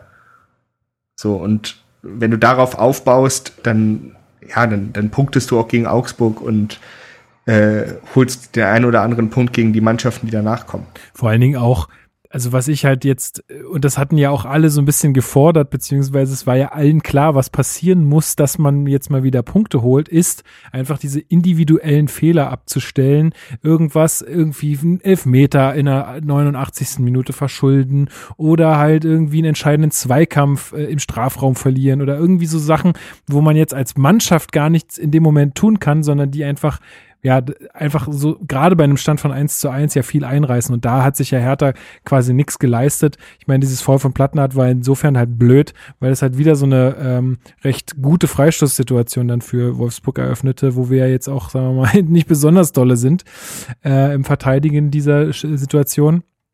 Ähm, da habe ich auch gesagt, ey, wenn der jetzt drin ist, gibt's keinen Podcast morgen. Hatte ich, hätte ich keinen Bock gehabt. Da hätte ich wirklich alles auseinandergenommen, weil das wäre genau das gewesen. Aber das genau, genau das haben sie halt nicht gemacht. Sie haben ähm, sie haben das halt irgendwie äh, auch über die Zeit gebracht dann, hätten auf jeden Fall noch ein Tor schießen können, wenn es vorne geklappt hätte. Ich glaube, Darida hat dann auch sowas gesagt wie, wir müssen auch einfach ein bisschen ruhiger werden noch im 16er, ähm, dürfen da nicht so überhastet sein. Ich glaube, wenn sie jetzt merken, wir kriegen wieder hinten die Stabilität, die Kompaktheit rein, wir haben einen klaren Plan, wie es übers Mittelfeld gehen soll, dann hast du auch vielleicht am Ende wieder mehr Ruhe vorne im Sturm. Ähm, ich glaube, ein Spieler, über den wir noch reden müssen, ist Piontek, Mark. Ähm, der hatte ja nur eine sehr kurze Einsatzzeit, aber in der er auch gar nicht stattfinden konnte. Also der hatte jetzt zugegeben nur zehn Minuten ja. zu spielen, aber ja. ist halt, ist halt auch schwierig, ähm, dann was zu bewerten. Wäre unfair vielleicht. Ja, oder? das wäre unfair. Ähm, Labadia hatte ja auf der letzten Pressekonferenz über Piontek gesprochen, weil er eben auch gefragt wurde, was das, was da eigentlich der Stand ist. Und hat halt auch gesagt, es gibt so zwei Komponenten gerade bei Piontek. Zum einen, dass die Mannschaft noch nicht so weit ist, in seine Stärken quasi hineinzuspielen. Piontek ist ja ein absoluter Abschlussspieler. Und Hertha ist noch nicht so weit, quasi jemand den Ball so hinzulegen, dass er noch einen Fuß hinhalten muss. Auf der anderen Seite ist es aber auch so, dass Piontek noch nicht die Dinge erfüllt, die es aktuell braucht, die in Cordoba halt erfüllt. Ne? Also auch mal einen Ball halten, eine gewisse Präsenz haben fürs Teamarbeiten ähm, und dadurch halt auch brillieren, abseits von Strafraumszenen. Und das schafft er aktuell noch nicht und da kann man ihm auch nicht alles aufbereiten. Und das ist aktuell halt so ein Ding, dass da beide noch irgendwie sich finden müssen. Es gibt einen Grund, warum Labadia in der vergangenen Rückrunde dann auf den Ibišević gesetzt hat, der eigentlich ja gefühlt schon auf dem Abstellgleis war ähm, und nicht auf dem Piontek und warum Piontek jetzt in den letzten Spielen immer weniger Minuten eigentlich bekommen hat. Und es lässt sich auch nicht verübeln. Also, wie gesagt, ich will die zehn Minuten von Piontek nicht überbewerten, aber wenn man das auch andersrum dreht, gibt Cordoba auch gerade einfach keinen Anlass, warum man da etwas verändern sollte. Der macht das nämlich einfach wahnsinnig gut, von Anfang an schon. Also, bei dem ist wirklich gar keine Form von Anpassungsproblem zu erkennen und bei Piontek umso mehr, obwohl er schon länger da ist. Er ist ein anderer Stürmertyp, das ist gar keine Frage. Und wie gesagt, ich fände weiterhin mal spannend, ihn in einem Zwei-Stürmer-System zu sehen, neben einem Cordoba, der ihm dann viel auch abnimmt und er dann um ihn herumschleichen kann. Aber ich kann auch total verstehen, dass man aktuell auf einen Cordoba und einen Luke Bakio setzt. Das Spiel hat das auch unterstrichen, warum. Und dementsprechend ist der Stand gerade unbefriedigend und natürlich herrscht da auch ein anderer Druck aufgrund der hohen Ablösesumme äh, für Piontek. Aber wenn man die jetzt mal streicht, dann ist es einfach aktuell so, dass ein Stürmer besser ist, besser ist als der andere und der andere sich anbieten muss. Und da wiederum, das ist das einzig Positive, sagt aber dir, dass man diesen Willen im Training wohl auch erkennen würde. Und das ist ja schon mal auch zumindest positiv, dass er da jetzt nicht den Kopf hängen lässt. Ja. Gut, also halt. Ich würde noch über einen Spieler reden wollen. Erzähl. Ähm, der, also über zwei sogar, über Herthas Innenverteidigung. Mhm. Zum einen äh, Dedrick Boyata, der finde ich in den letzten Spielen, besonders ja bei dem Spiel gegen Frankfurt, wirklich gewackelt hat ja, und nicht mit diese absolute Dominanz und Souveränität ausgestrahlt hat, wie ja in der vergangenen Saison, wo er wahrscheinlich härter Spieler der Saison war, zumindest war es meiner. Ähm, zwei Bälle abgefangen, sechs Bälle geklärt, zwei Bälle äh, geblockt und eben genau das manchmal auch schnörkellos einfach eine Situation entschärft. Und ähm, Finde ich, hat sich jetzt auch in seinem Passspiel ehrlich gesagt gar nicht so irritieren lassen von äh, den Wolfsburgern. Das war ja auch ein Problem, dass wenn Druck auf Boyata gemacht wird mit Ball, kommen da manchmal sehr eigenartige Fehlpässe zustande. Fand ich in dem Spiel auch nicht. Ähm, und er hat auch wieder so ein bisschen seine, auch wenn der Ball nicht reinging, seine Torgefahr auch wieder entdeckt. Kam eine ganz gute Position dafür bei Standardsituationen. Und äh, ja, ist, glaube ich, auch in die Kicker 11 des Tages gewählt worden, bei The Zone auch. Ähm, also wurde auch überregional wahrgenommen, dass er ein gutes Spiel gemacht hat. Finde ich einfach wichtig für ihn, weil er nun mal Kapitän ist und da solltest du ja auch mit Leistung vorangehen. Und zum anderen fand ich, dass Omar Alderete ein wirklich gutes Spiel gemacht hat. Ich finde schon, dass er bei, gegen Leipzig nach seinem individuellen Fehler besser geworden ist. Aber jetzt finde ich, hat er eigentlich über 90 Minuten überzeugt. Ich finde, dass er defensiv das absolut in Ordnung gemacht hat.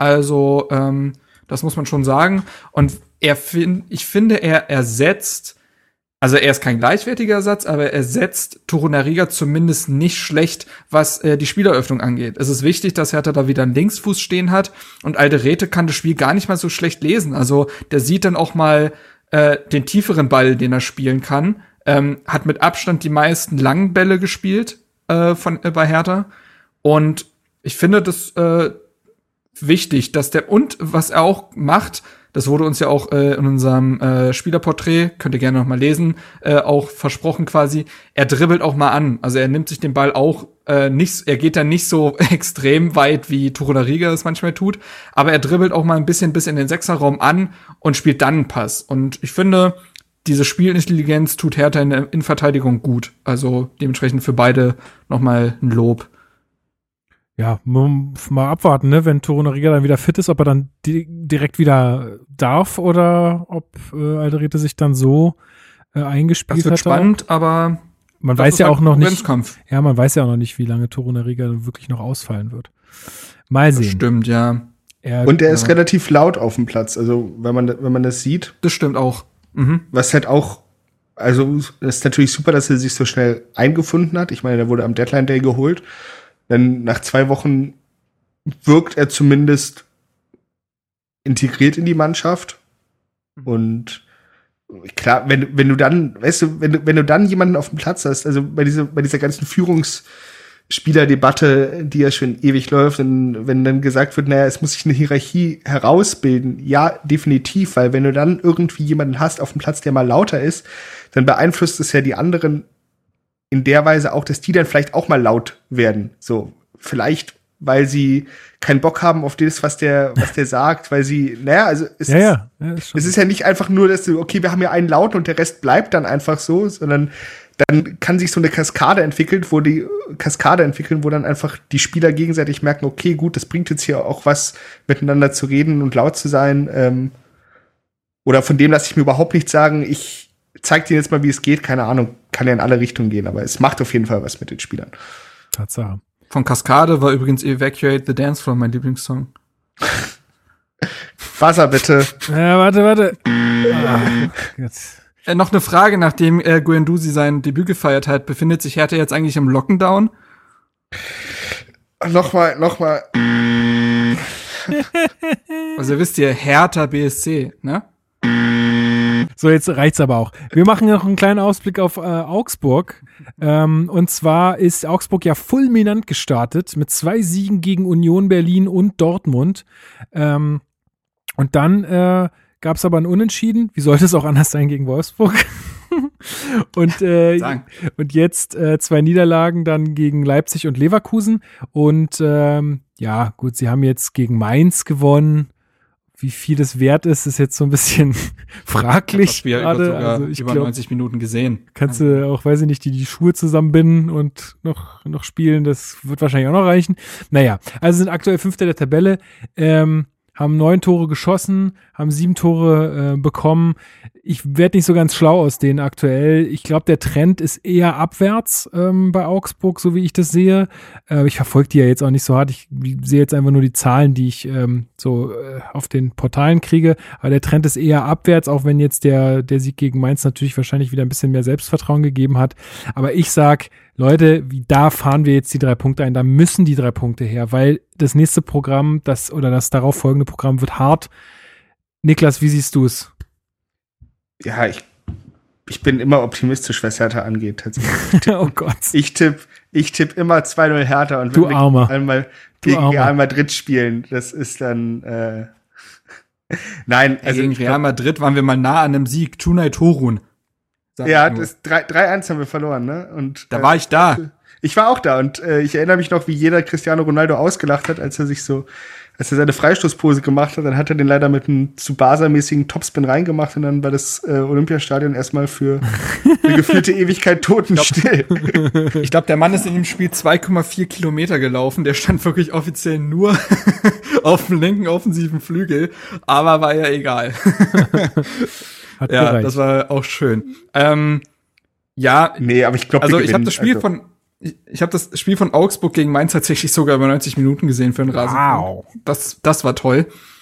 Ähm, ey, also es wird gegen Augsburg, aber das wissen wir wirklich nun seit Hertha und Augsburg zusammen in der ersten Liga spielen, nicht schön. Also es macht keinen Spaß, gegen die zu spielen. Die sind griffig, die haben mit äh, Caligiuri und äh, Strobel und so ja auch noch mal so griffige, das Wort ist immer nicht schön, aber Mentalitätsspieler dazu gewonnen. Also das ist einfach sehr, ja, ja, griffig ist, glaube ich, schon das richtige Wort. Ähm, die äh, haben ihre Stärken ganz klar im Umschaltspiel, das muss man sagen. Also über Vargas und André Hahn, ähm, auch über Niederlechner, wenn er denn fit sein sollte. Gegen Mainz hat er gefehlt, da weiß ich jetzt nicht, wie der Stand ist, aber Vargas und äh, Hahn, die ja sehr schnell sind, ähm, kann das schon gefährlich werden. Aber gut, diese schnellen Spieler hatte Wolfsburg mit Philipp und Brekalo ja eigentlich auch. Ähm, und da hat man es auch insgesamt ja ganz gut in den Griff bekommen. Ähm, also Augsburg kann einem natürlich mal wehtun. Das ist, das ist so, auch bei Standardsituationen, weil sie viele hoch äh, und großgewachsene Spieler haben. Auf der anderen Seite glaube ich auch, dass Hertha dieses Spiel gewinnen wird, weil ich glaube, also direkt nach dem Schlusspfiff ärgerst du dich über dieses äh, Wolfsburg-Spiel, über zwei liegen gelassene Punkte. Ist Am noch nächsten mehr Wut Tag freust Noch mehr Wut im ja, ich glaube tatsächlich, dass das so ist. Ich glaube, das war jetzt sogar schon nach dem Leipzig-Spiel so, wo du gesagt hast, da haben wir uns auch nicht belohnt. Und das finde ich, hast du im Wolfsburg-Spiel auch schon gemerkt und das wirst du jetzt auch gegen Augsburg, glaube ich, merken, dass sie jetzt denken, ja gut, ein Punkt immerhin und wir haben wieder gut gespielt. Selbe Leistung nochmal und dann die drei Punkte. Ähm, ist ja dann auch, ähm, dann kommt ja, glaube ich, nur noch das Dortmund-Spiel und dann ist auch schon wieder Länderspielpause, ne? Genau. Nee, nach dem Augsburg-Spiel Ach so. ist eine Woche Pause. Ja, da, Also ich- dementsprechend auch mit einem Erfolgserlebnis nochmal in die Länderspielpause wäre ja auch ganz nett. Marc, Und ähm, ja, Marc, da kann ich einfach nur sagen, Jungs, halt, attack, attack, go. go, go. Klar. Also erinnert sich noch jemand an es diese Szene mit Rehagel? Klar. Äh, Also ich kann ja auch ein bisschen Englisch, also da sage ich dann, Jungs, attack, attack, go. Der, der wurde gefragt, ob er mit dem modernen Fußball quasi noch mithalten kann. Ja, klar. Reakles, also den ja in attack, Zweifel. attack, go. Also, er, hat, er hat ja auch ähm, damals, das ja. war, ähm, er hat ja auch erstmal Handyverbot erteilt. Kein Handy mehr während des ge Stimmt. gemeinsamen Essens. Co-Trainer damals übrigens bei ihm Ante Czovic Ja. und René Tretschok. Ja, krass. Krasse Zeiten, Ja. Krasse Zeiten. War ich Fall. übrigens auch in Augsburg, äh, wo er, äh, ich glaube, das war sogar sein erstes Spiel in Augsburg. Da war ich dann auswärts auch mit dabei, weil ich ja damals noch in Nürnberg gewohnt habe. Und ähm, ja, ich habe immer tolle Spiele gesehen in Augsburg, äh, Augsburg auswärts. Tolle Spiele gesehen. Ich habe das hin, ich habe das Hinspiel der Relegation gegen Düsseldorf gesehen im Olympiastadion. oh je. Naja, egal. Gut, alte Zeiten. Ähm, Jetzt geht's nur noch aufwärts. Wir wissen Zeiten. das.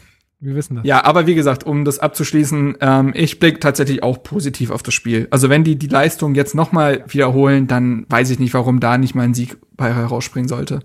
Genau. Gut, haben wir sonst noch irgendwelche ähm, Sachen, die wir besprechen müssen? Gibt's noch irgendwas auch von eurer Seite?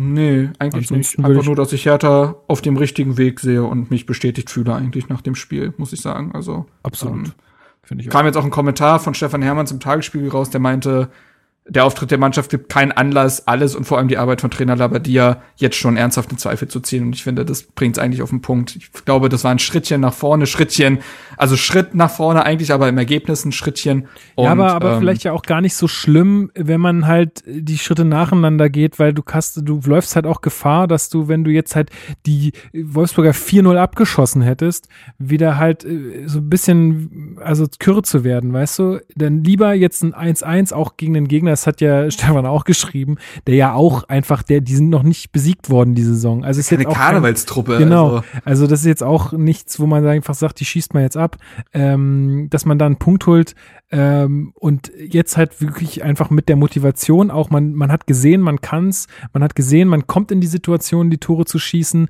also dann schafft man es auch. Und ich glaube auch fest daran, dass die dann halt noch motivierter äh, sind nächste Woche. Und wenn jetzt nicht irgendwas schief geht, ähm, wenn, wenn der äh, Gendusi sich noch, also wenn der sich genauso einfügt von Anfang an, äh, sollte er von Anfang an spielen, dann äh, das, ich glaube, es wird gut. Doppelpack Eduard Löwen gegen sein Ex-Verein. Ja. Nee, Aber ganz kurz zu Eduard Löwen. Das fühlt sich gerade schon ein bisschen genauso an wie seine erste Zeit bei Hertha. Kommt mal fünf, fünf Minuten rein, sitzt dann gegen Wolfsburg 90 Minuten auf der Bank. Ich will es nicht überinterpretieren, ne? Der ist jetzt gar nicht so lange jetzt unter Labadia da. Aber ich bin schon gespannt, jetzt wo Goendusi sich ja auch, äh, wie gesagt, schon bewiesen hat. Ich bin mal gespannt, wie der so in die Mannschaft reinfindet mit den Spielminuten her. Du wolltest noch was sagen, Niklas? Ja, genau. Also ich finde, wenn man mal sich auf seine Gefühle nach so einem Spiel guckt, dann ist ja diese Enttäuschung, die man hat, die rührt ja eigentlich aus dem Gefühl, dass man weiß, dass Hertha, also dass es dass in diesem Spiel oder auch allgemein mehr drin gewesen wäre, dass es Hertha besser kann. Und ich meine, es gab Zeiten, wo du dich über ein 1-1 in Wolfsburg gefreut hast. So, dann war das ein gutes Spiel von uns. Und dann, selbst wenn du irgendwie Sind Hertha BSC müsse akzeptieren. Nein, also auch wenn du, wenn du, wenn du dann die besseren Chancen hattest, dachtest du, okay, gut, uff, jetzt haben wir mal ein gutes Spiel in der Saison hingelegt. Vielleicht wäre mehr drin gewesen, aber ein, ein Punkt geht auch in Ordnung. Und die Tatsache, dass man sich so drüber ärgert, heißt ja eigentlich auch, dass man insgeheim eigentlich schon weiß, was für eine Qualität in der Mannschaft und auch in Bruno Labbadia st steckt. Deshalb finde ich halt diese Trainerdiskussion auch Ja, also sorry, aber ach, Quatsch, jeder, also jeder komm. der da jetzt gerade irgendwas erzählt, der hat, also sorry, da- das, das sage ich jetzt einfach mal ganz ehrlich so, hat keine Ahnung. Es ist einfach leider so. So, gut, dann äh, würde ich sagen, machen wir den Podcast für heute hier zu. Ähm, vielen, vielen Dank, Niklas, dass du dabei warst. Ich freue mich sehr, dass du jetzt öfter äh, zu hören sein wirst hier im Podcast. Ähm, wir, wie gesagt, sind ja jetzt wöchentlich am Start und äh, brauchen wir immer Leute, die äh, mit dabei sind und äh, von uns und dass du da auch als Podcast-Erfahrener mit am Start bist, das freut mich wirklich sehr. Vielen Dank. Ja, gerne. Ich äh, lest meinen Artikel auf Hertha-Base.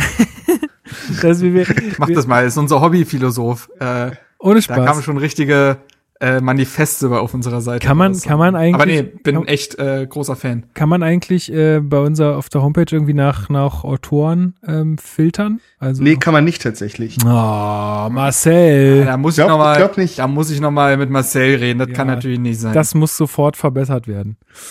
Ähm, gut, also vielen, vielen Dank für deine Zeit. kann man wohl. Kann man wohl. Kann man wohl, okay.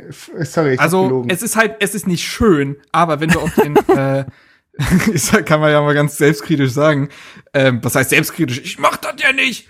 Aber wenn du jetzt beispielsweise auf den neuesten Artikel klickst, Herr Tana im Fokus, und dann auf den Benjamin, der den geschrieben hat, dann kannst du runterscrollen und kommst dann quasi zu dem nächsten Artikel, den er geschrieben Wow, okay, das ist nicht Ah, ja, nutzerfreundlich. Vergiss es, da müssen wir noch mal ran. hat. Ist es nicht, aber die Funktion, sie existiert. Da müssen wir noch mal ran. Kriegen wir hin. Machen wir. Ähm, Steht eigentlich auf unserer Website noch, dass wir zweiwöchentlich aufnehmen? Das könnte eigentlich nein, habe ich geändert. Habe ich Hast du geändert. Natürlich. Nee. Doch. Also, aber nicht auf der, nein. Auf der Ich sehe doch gerade Podcast-Seite. vor mir, Lukas. Auf der Podcast-Seite habe ich es geändert, bin ich mir ganz sicher. Das kann sein. Aber nicht auf der Über uns Seite. Naja, wir haben immer, wir haben immer was zu tun. Gut, dann habe ich gleich auch noch ein To-Do. Ähm, ihr habt auch ein To-Do, äh, sagt euren bekannten äh, Hertha-Fans oder in der Familie, die sollen diesen Podcast hören, wenn er euch gefällt. Ähm, wir freuen uns immer über Kritik zu den Sendungen, was wir noch besser machen können, was euch gut gefällt, was euch nicht so gut gefällt. Ähm, ja, bewertet uns bei iTunes, dass uns die Leute äh, auch finden in den App Stores.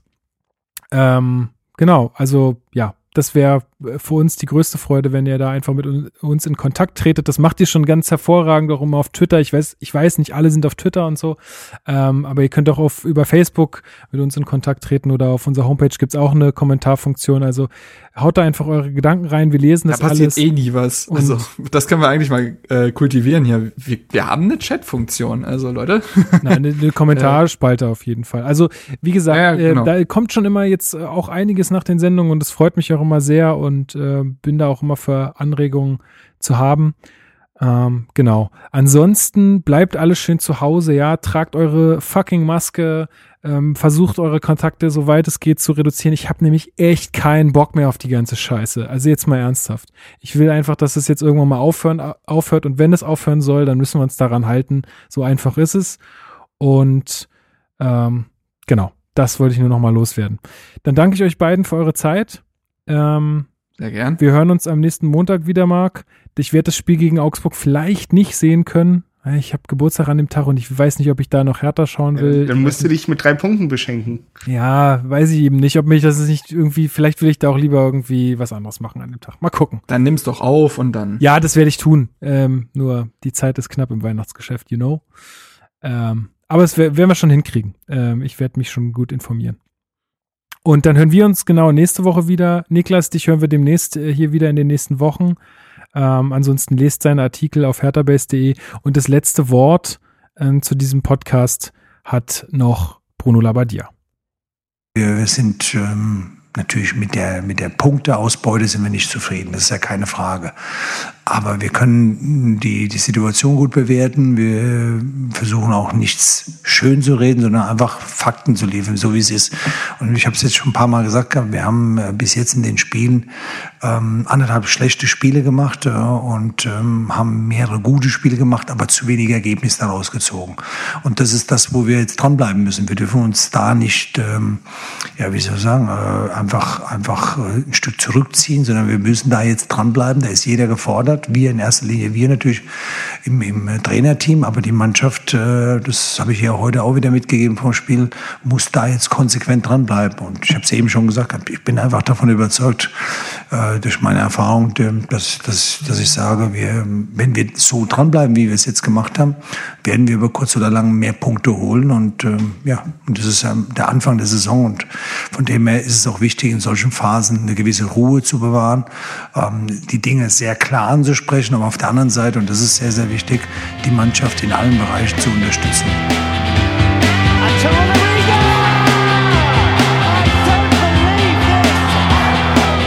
Adesso mi non dite.